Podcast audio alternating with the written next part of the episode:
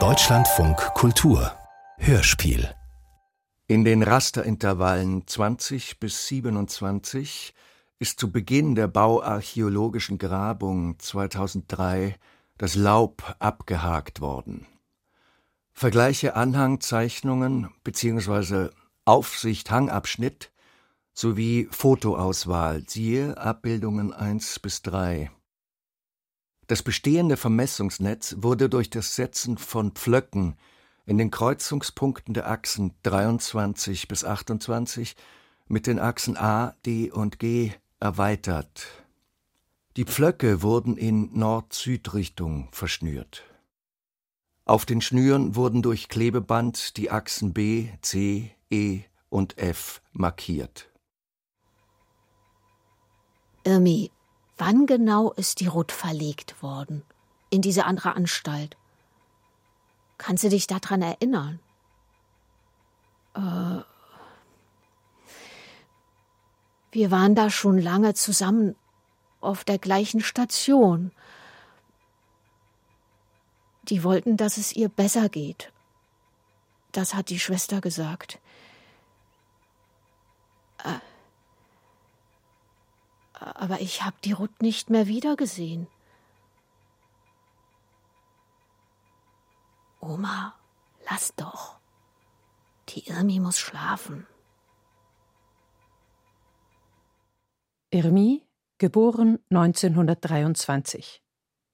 Hörspiel von Anne-Dore Bauer. Ich hab die Irmi-Decke noch. 1,40 mal 1,60, also fast ein Quadrat. Graues Stäbchenmuster mit beigen Streifen. Polyacrylgarn aus den 80er Jahren. Restposten, wahrscheinlich von dem Wollgeschäft an der Brücke. 15 Reihen große Stäbchen in Grau. Dazwischen zwei Reihen beige, eine Reihe grau, zwei Reihen beige. Und dann wieder 15 Reihen in Grau. Sieht aus wie aus dem alten Film, die Decke. Meine Oma Hilde kannte Irmi schon ewig. War mit Irmis Bruder zur Schule gegangen oder so. Also jedenfalls kümmerte sie sich, besuchte sie regelmäßig. In einem Heim für geistig behinderte Senioren. Oft ging ich mit, aus Neugier. Ich, dickliches Kind, vorpubertär, saß da und pulte das Weiße aus dem Hefezopf. Während ich klebrige Kügelchen formte, häkelten und erzählten die beiden Frauen.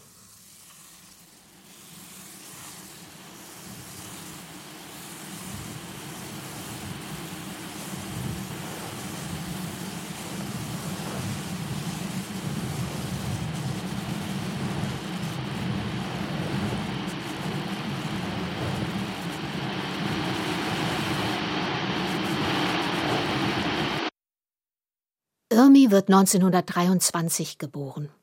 Als drittes, vor ihr zwei Brüder, nach ihr die Schwester. Als sie zur Welt kommt, ist's Nacht. Die Nachbarin stürzt herbei, um zu helfen. Irmis Vater zieht derweil aufs Kanapee. Die Frauen mühen sich, dass das Kind zügig den engen Kanal hinausrutscht. Alles läuft gut, nur kurz vor Schluss, da klemmt es und sie hängt fest. Das Herz will hinaus in die Welt und auch ihr Körper, doch sie kann nicht weiter. Die Nabelschnur pocht, sie zögert, schummrig wird es, dann treibt sie davon.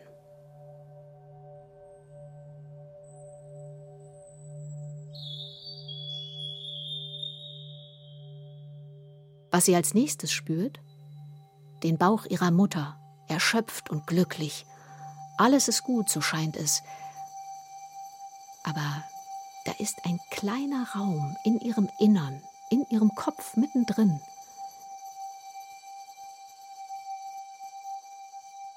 Irmi trinkt und kackt wie alle Babys. Sie wächst und lacht wie alle Kinder. Sie stolpert, fällt, steht auf. Aber er bleibt. Der Raum in ihrem Kopf. Still ist es dort.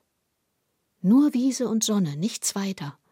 Sie kann dort nicht Dinge drin sammeln oder Wörter und Bilder, sie ordnen und dann neu verknüpfen. Nein, kann sie nicht. Niemand kommt durch bis dorthin. Nur Großmutter manchmal mit ihren Fersen. Zwiebelgeruch. Von ihr lernt sie Rhythmus und Regeln, wann Bass über Tag, Knopf zu und Schürze und Ellenbogenlicht auf den Tisch, Bitte und Danke und auch bisschen singen. Und häkeln, das funktioniert. Die Fäden verschlingen, das geht, auch auf der Wiese im Stillen.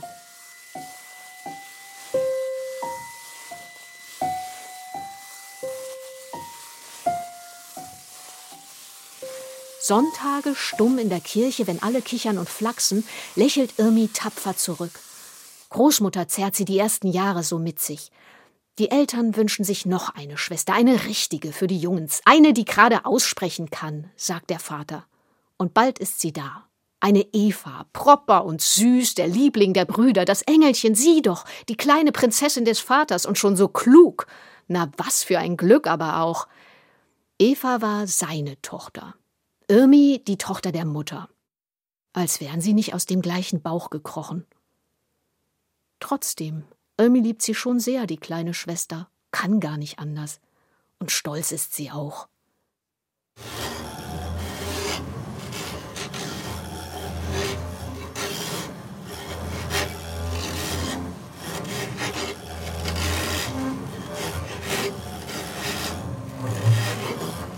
Als Irmi zehn Jahre alt wird, ändert sich alles. Zweimal die drei, das Land tobt und jubelt, es soll aufwärts gehen, endlich, wir sind wieder wer.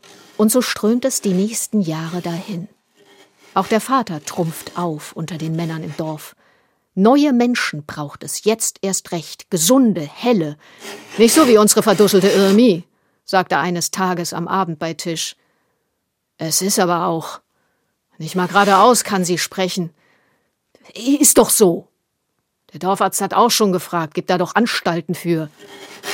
Und mit der Schule sieht man ja, wird das nichts mehr. Nicht mal ordentlich lesen kann sie. Oft dumpf und dann wieder bös. Also meldepflichtig wäre das schon, meint der.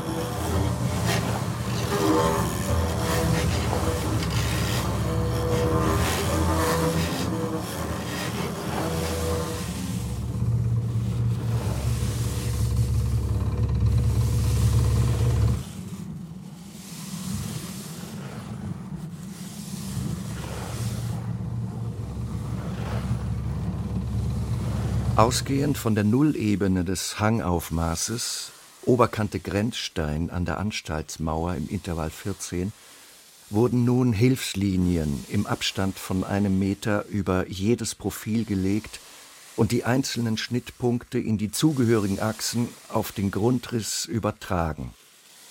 Die Verbindung gleicher Höhenpunkte ergab den Verlauf der Höhenlinien im Grundriss. Na, Mühe gibt sie sich doch, verteidigt die Mutter. Gut, manchmal schlägt sie und schreit. Ist aber nur, weil die Jungens sie zerren und raufen. Das mag sie halt nicht. Ach was, ist doch leichter in so einer Pflegeanstalt. Da bringen sie sie auf Spur, da kümmern die sich, sagt der Vater, kaut weiter die Wurst und die gebratenen Kartoffeln. Stumm alle Kinder am Tisch. Die Irmi aber diesmal ganz wach. Mutter schluckt leise die Tränen weg. Und Großmutter schreit plötzlich los. Du wagst dich was! Kartoffelkrümmel fliegen aus ihrem Mund. Schrubben kann sie und helfen am Herd. Und die Buchstaben lernt sie schon noch, das schwöre ich. Trotz dem zerworrenen Köpfchen. Die Irmi kommt mir nicht weg. Wie eine Löwin, die Großmutter. Dem Schwiegersohn wird sie's beweisen. Aus unserer Linie hat sie das nicht, vielleicht ja von dir und prügelt der Irmi Beweis die Monate drauf alle Buchstaben rein. Nur das Y. Damit hapert's zeitlebens. Bringt aber eh nicht. Irgendwann schleift sie der Vater dann doch noch zum Dorfarzt. Und der überweist sie in eine Anstalt. Da ist Irmi fast 14.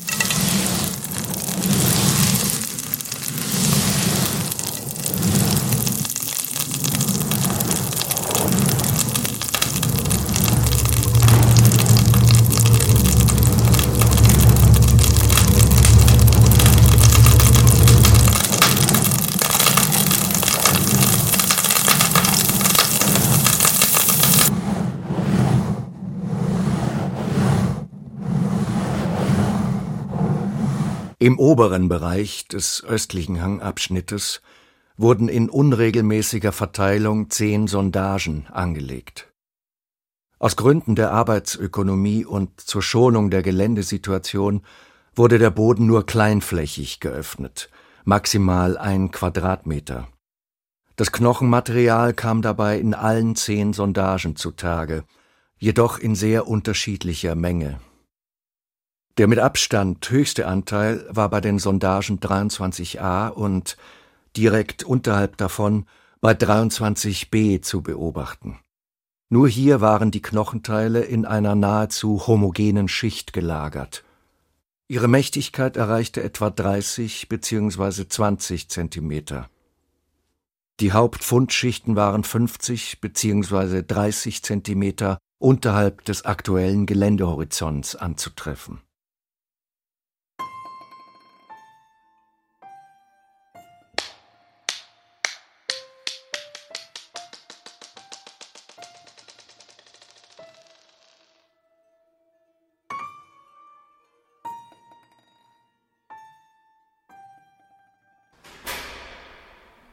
Das erste im Heim ist der Flur. Vielmehr der Boden vom Flur ist das erste, was Irmi bemerkt.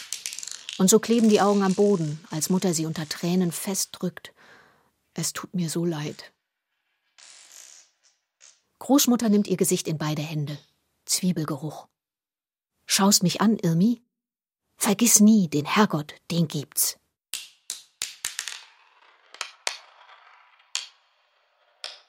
Die Großmutter fehlt Irmi später dann sehr. Auch die kleine Prinzessin, manchmal. Und einer der Brüder, der älteste.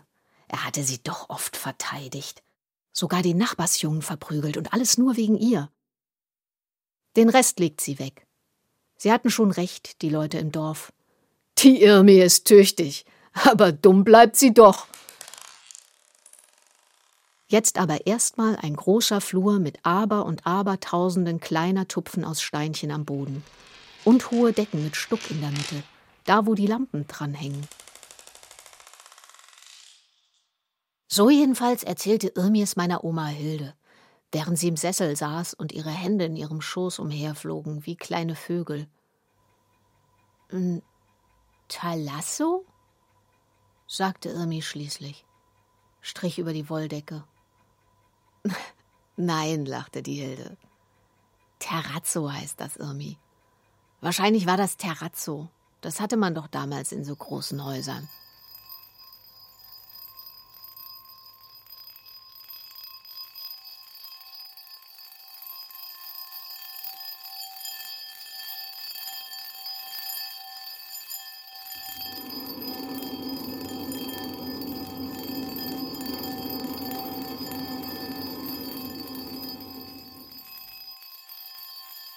Irmis Schlafsaal noch sieben Mädchen.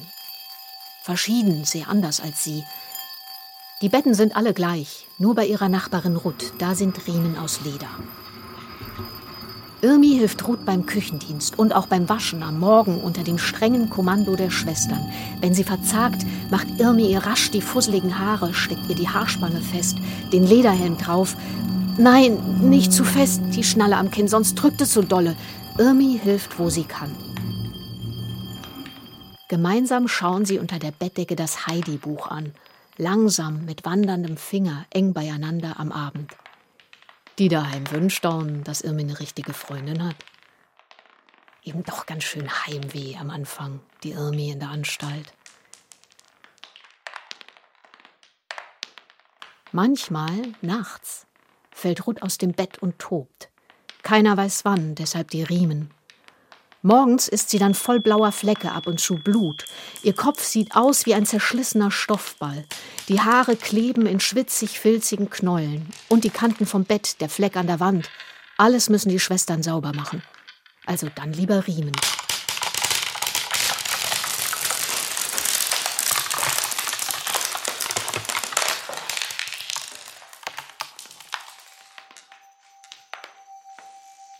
Wenn sowas passiert, mitunter auch tags, ist Irmi zwar da, sie sieht auch die Krämpfe der Freundin, ganz starr und gelähmt, sieht sie Ruth hässlich werden, im Zucken die Augen verdrehen, Schaum vor dem Mund und komisches Röcheln, sich die Zunge zerbeißend, liegt Ruth da, verwandelt, ein stürzendes Tier und zittert ganz fest, dass die Glieder am harten Boden aufschlagen auf den vielen tausenden bunter Steinchen. Irmi kann dennoch nicht schreien oder Hilfe holen. Sie steht stumm dabei. Schwestern kommen herzu, manchmal der Arzt. Aber sie, Irmi, taucht weg, schnurstracks nach innen. Verschlossen. Während Ruth sich so quält, ist sie auf der Wiese und wartet.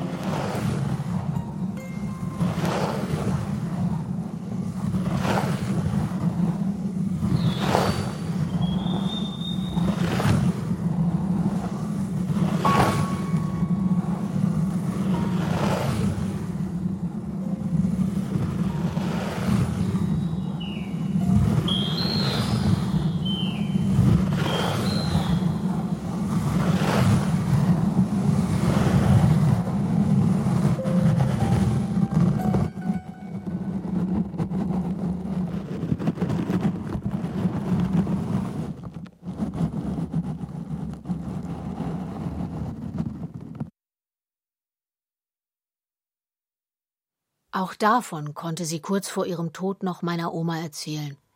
Ganz schlüssig. Da lag sie bereits im Bett, und der kleine Raum in ihrem Kopf tat sich auf. Die Wiese, die Sonne, die Stille. Es war, als stünden die Türen weit offen, in Irmi hinein, und alle alten Erinnerungen kamen und gingen wie Gäste. Die Mama, Bratkartoffeln, das Y und immer wieder ihre schmerzlich vermisste Freundin Ruth. An alles erinnerte sich Irmi, leise kichernd mit flatternden Händen. Der Lieblingsbruder, er hatte Fanger mit ihr gespielt, Murmelbahn manchmal sogar, und Klein Eva kam vor. Die Prinzessin, pausbäckig, weich, die viel mehr geliebte jüngere Schwester. Auch die Löwengroßmutter, die sie immer in der Anstalt besucht hatte, sie unbedingt heimholen wollte. Nur der Vater, der blieb, während Irmis verschlungener Geist langsam verblasste, ein neblig weißer Fleck auf dem Kanapee.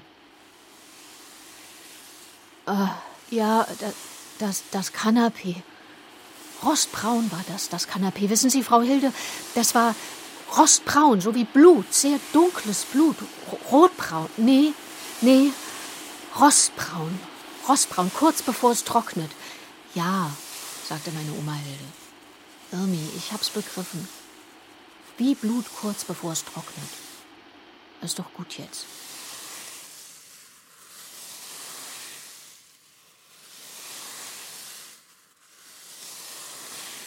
Es ist bemerkenswert, dass selbst unmittelbar angrenzend an die moderne Substruktion des Panoramawegs menschliche Knochenfragmente auftreten, unter anderem eine Felsenbeinpyramide. Die rund ein Dutzend Stücke wurden bereits ab einer Tiefe von wenigen Zentimetern angetroffen. Es ist daher nicht auszuschließen, dass sich auch unterhalb der aktuellen Wegbefestigung Knochenteile befinden.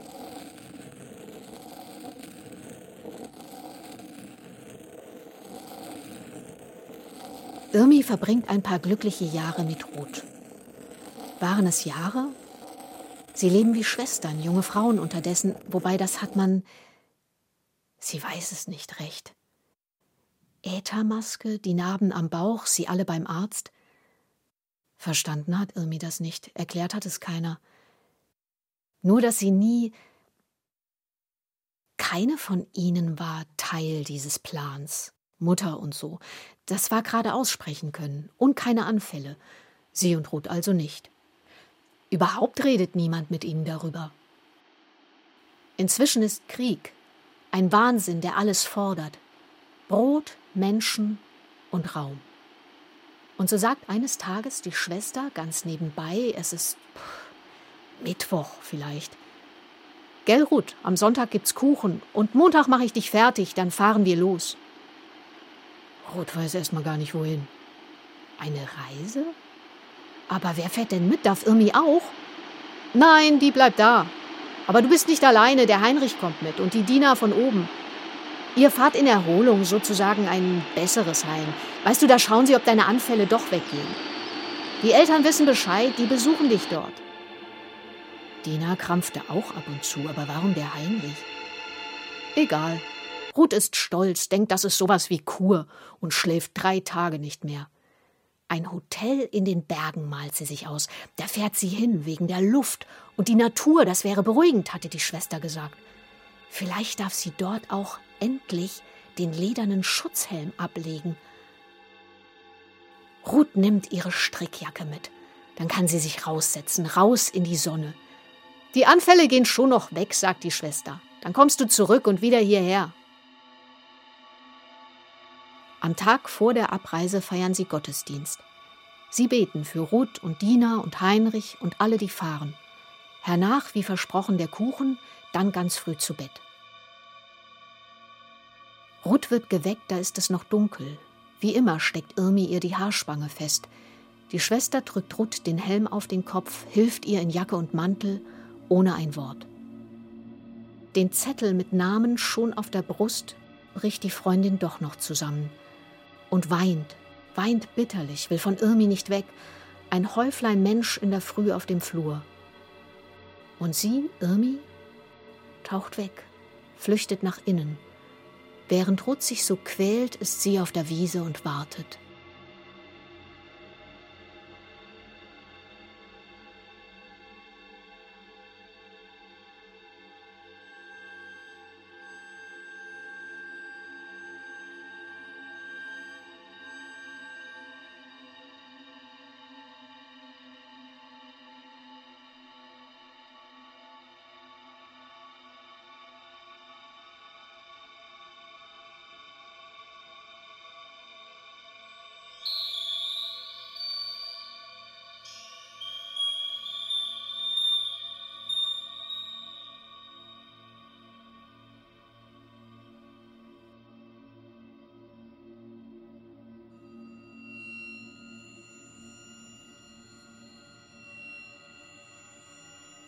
Dass das Krampfen bei nie wegging, die Kur keine war und das Heim eher ein grausiges Schloss, schwante meiner Oma Hilde nach ein paar kurzen Recherchen in der städtischen Bibliothek.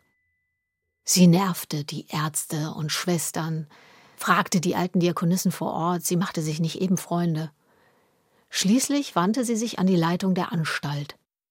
In den Archiven tauchten Anfang der 40er Jahre Frauen schon auf, erbkrank, so war es vermerkt, verlegt, nicht ganz klar wohin damals. Manche seien verstorben, besetztes Gebiet, und ja, ein Schloss war es schon.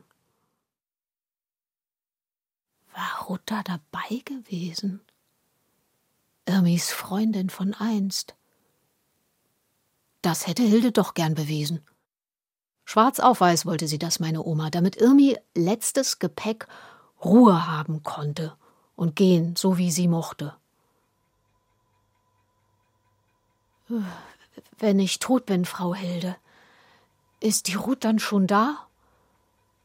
Selten zuckten die Kolibris noch über die Decke. Hm? Ja, doch. Ich glaub schon. Und meine Großmutter, die wartet auch, Frau Hilde. Zwiebeln, Zwiebelgeruch, immerzu hat die Zwiebeln geschnitten. Ein letztes Flattern. Hilde nahm die unruhigen Hände, hielt sie ganz fest. Irmi kam durcheinander. Schob sich Oma Hilde gerade über ihre Löwengroßmutter von damals? Wurden sie in ihrem stillen Zimmer eins? Vielleicht. Vielleicht war das so. Jedenfalls saß Hilde jetzt im diffusen Sonnenlicht des Nachmittags und der Boden war Wiese und als Irmi schließlich ging, hörte sie es ganz deutlich. Schaust mich an, Irmi.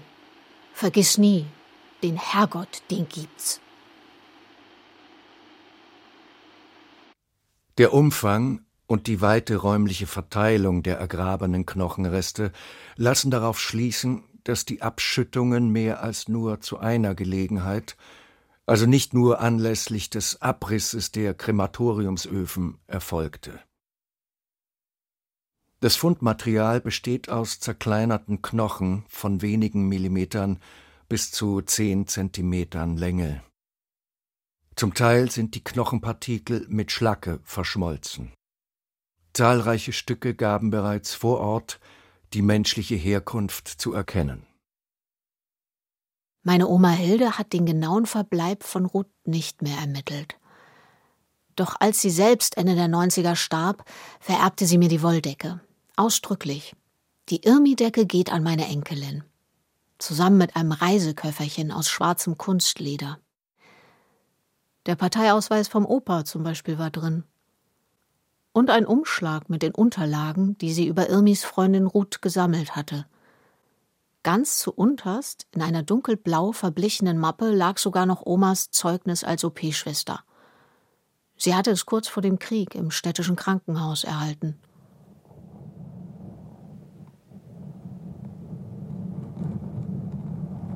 Sondage 23a, 105 cm tief. Schichten 1 und 2. Humoser Oberboden, schwarz bis graubraun. Nach unten hin rotbraune Ascheschicht. Bauschutt, Keramik und Glas.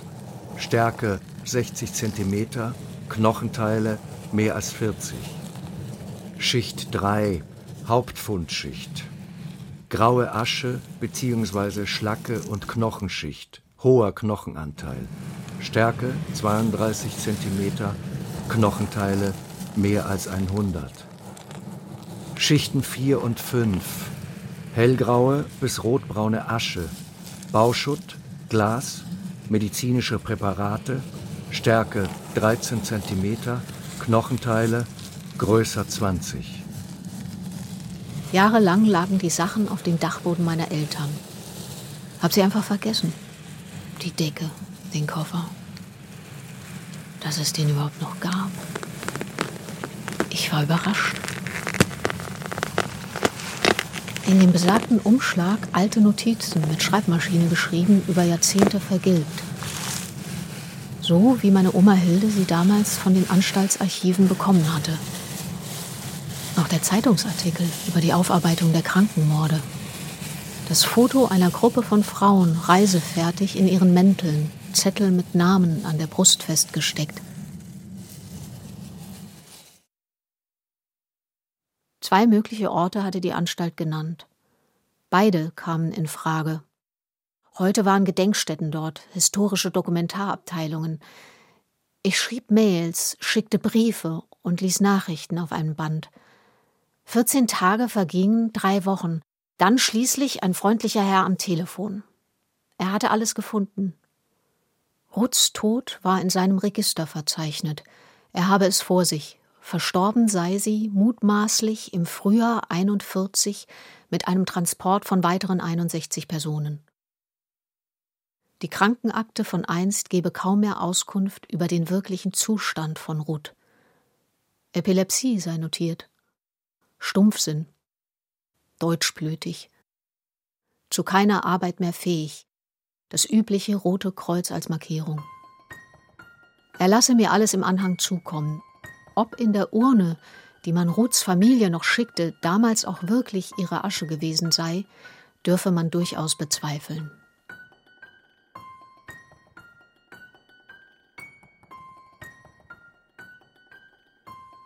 Sorgfältig wusch ich die alte Irmi-Decke. 1,40 mal 1,60, fast ein Quadrat. Graues Stäbchenmuster mit beigen Streifen. 15 Reihen in Grau, zwei Reihen beige, eine Reihe Grau, zwei Reihen beige und dann wieder 15 Reihen in Grau. Hausmüll, Scherben von Glas oder Keramikgefäßen, Schalen, Teller, Anstaltsgeschirr, Bauschutt fast allenthalben gefunden, Schlackestücke, porös, glatt oder blasig, zum Teil mit Knocheneinschlüssen, vereinzelt Kohle und Brikettstückchen. Persönliche Gegenstände am östlichen Rand der Hangfläche, Kunststoffperlen, Haarspangen, Knöpfe, Schnallen, Textilreste, zum Teil verschmort, Porzellanfigürchen, medizinische Behelfe wie Kämme, oder Brillengläser.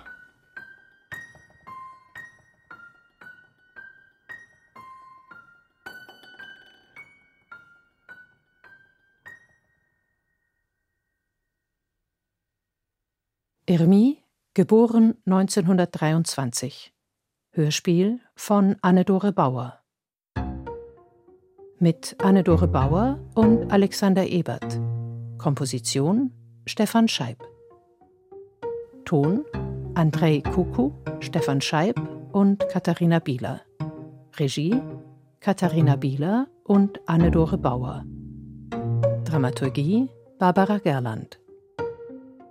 Produktion Deutschlandfunk Kultur mit dem Studio für elektroakustische Musik der Akademie der Künste Berlin und dem Liquid Penguin Ensemble 2022. Das Hörspiel wurde durch den Förderpreis Das zündende Mikro des 12. Berliner Hörspielfestivals 2021 ermöglicht.